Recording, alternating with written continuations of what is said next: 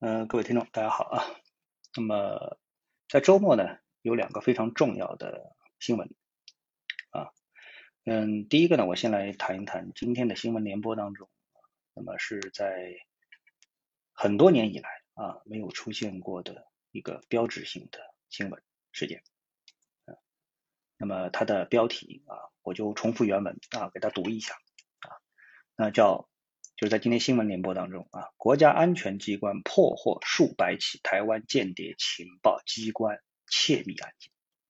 啊，这是新闻联播里面的。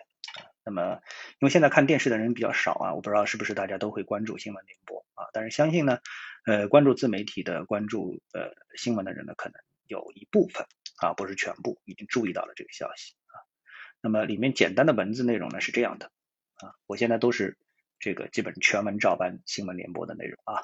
近期，国家安全机关组织实施“迅雷二零二零”专项行动，依法打击台湾间谍情报机关渗透破坏活动，破获数百起间谍窃密案件，抓获一批台湾间谍及运用人员，打掉台湾间谍情报机关针对祖国大陆部件的间谍情报网络，有效维护了国家安全和利益。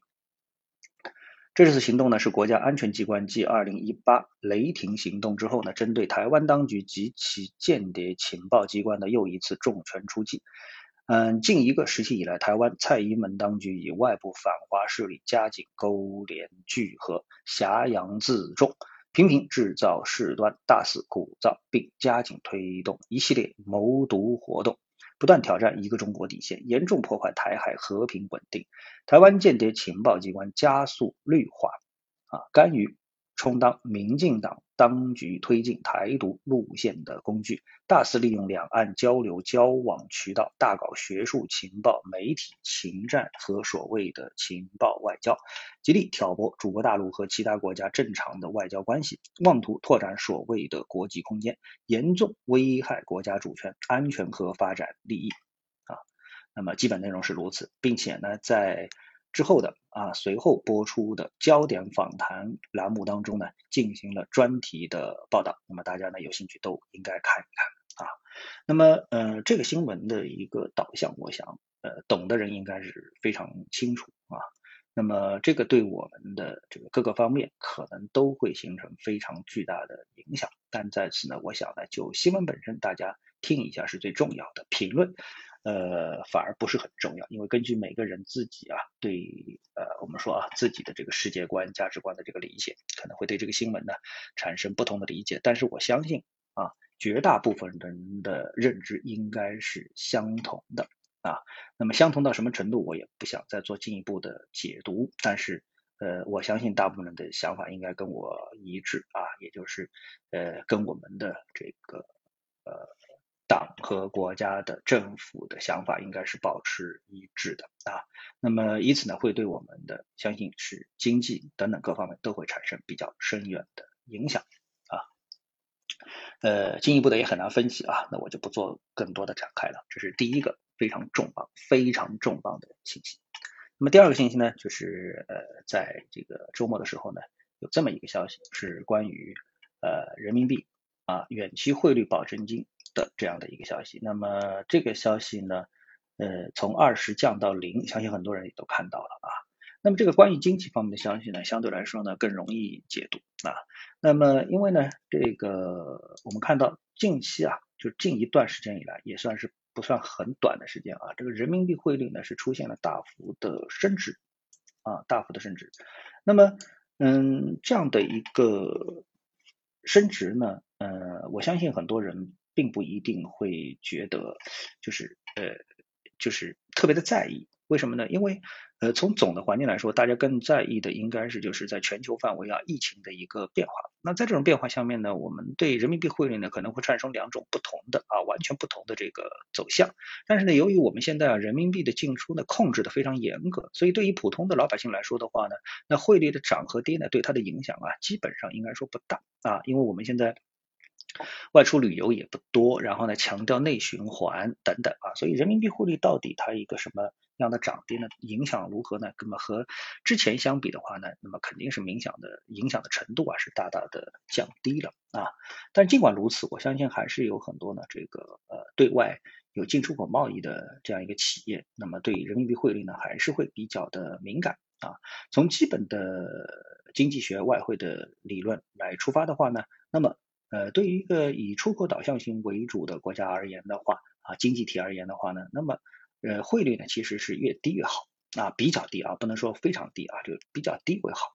啊。那这个呢，你是相对于相当于呢，就是你的这个出口产品啊，等于出现了一个降价啊。那么大家都知道降价，包括像，这是特斯拉哇，为什么从二十七块多二十七万美人民币？降价到二十四万多人民币啊，一下子降到三万多人民币。其实降价呢，它是一个占领市场的一个行为，对不对啊？所以我们会听到说什么叫低价倾销啊？所以呢，一个国家呢，通过调低自己的一个汇率，然后呢，增强自己的产品的一个国际的竞争力，这是一个非常正常的呃产品出口的一个途径。所以呢，人民币汇率啊，在短期内比较短的时间内，从这个七点二的水平涨到了六点。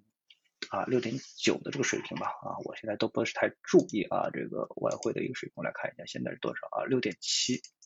啊，六点七。那之前呢，大家比较呃担心的时候呢，这个人民币汇率是在七点二啊到六点七，那么这个幅度可以说是非常大的一个幅度，对不对？而且呢，只用了短短的四个多月的时间。啊，四个多月的时间就出现了这么大幅度的一个升值，那么这个呢，对于我们的外贸出口呢，肯定是非常不利的一个行为，对不对？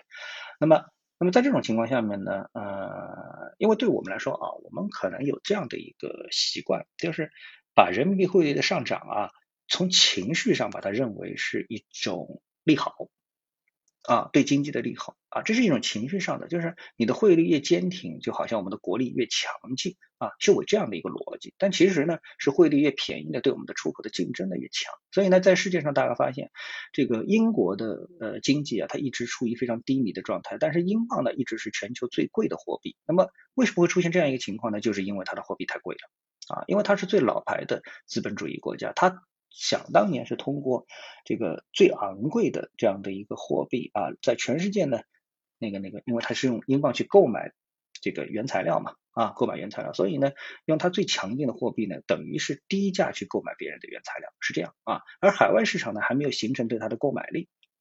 所以呢，它能低价买到原材料，这是对它有利的。但是呢，造成了一个恶果是什么呢？就是随着时间的推移，海外的市场形成之后呢，它的产品的竞争力就下降了。啊，随着时间的推移，你像包括美国、包括欧洲其他的国家，包括啊像日本，他们的产品呢，因为汇率比英镑要低很多，所以他们的产品的竞争力呢就强于英国的制造啊，英国制造，因为你在产品上的质量上的优势就没有这么明显了，对不对？大家还是要看价格的啊。那么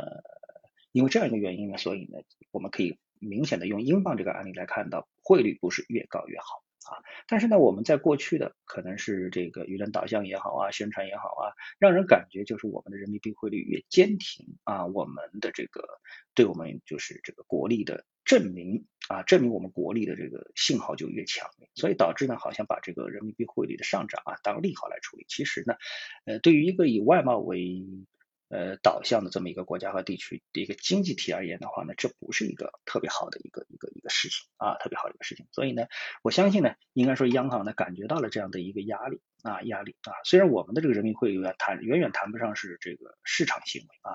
呃，应该说是更多的是由央行来进行一个直接的一个调整。所以呢，呃，这次的啊将这个远期社会业务的。一个外汇风险准备金从百分之二十下达到零呢，那也就是意味着啊人民币汇率的上涨基本上已经是到头了，接下来呢可能会走上一条贬值的道路啊。那么这个贬值对我们的经济会产生什么样的影响呢？我们今天呢，呃，我想呢也不要做太多的一个展开，因为对于普通老百姓来说呢。基本上影响不算特别的大，那看到这种贬值呢，也不用特别的慌张啊，因为你也很难通过换入美元来规避这样的一个风险啊，呃，大致应该是这样的一个逻辑吧。好，那么谢谢各位的收听啊，我们下次的节目时间